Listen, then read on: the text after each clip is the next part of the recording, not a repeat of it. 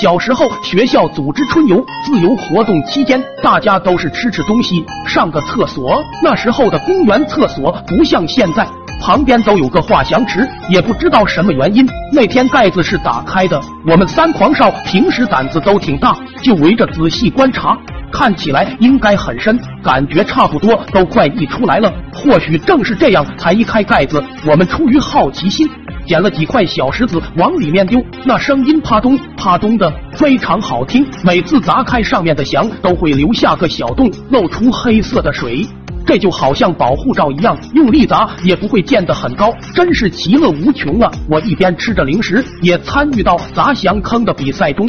其实要想把黑水溅得高，特别的难，所以我们会挑不同的东西砸，每次都会有不一样的效果。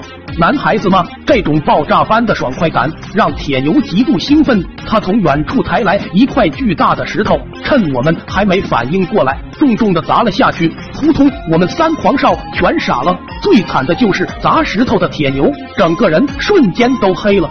我衣服上、脸上也都见不少黏糊糊的。二二二，别提多恶心了！三人赶紧跑到厕所洗脸漱口，可里面只有一个水池，我们只能轮着洗。虽然我极力的抿着嘴唇，但还是感觉在慢慢进到嘴里，沙沙的感觉跟嚼碎了的山楂片差不多，特别的苦啊！我这辈子都记着这个味道，中药的苦还带着一点酸。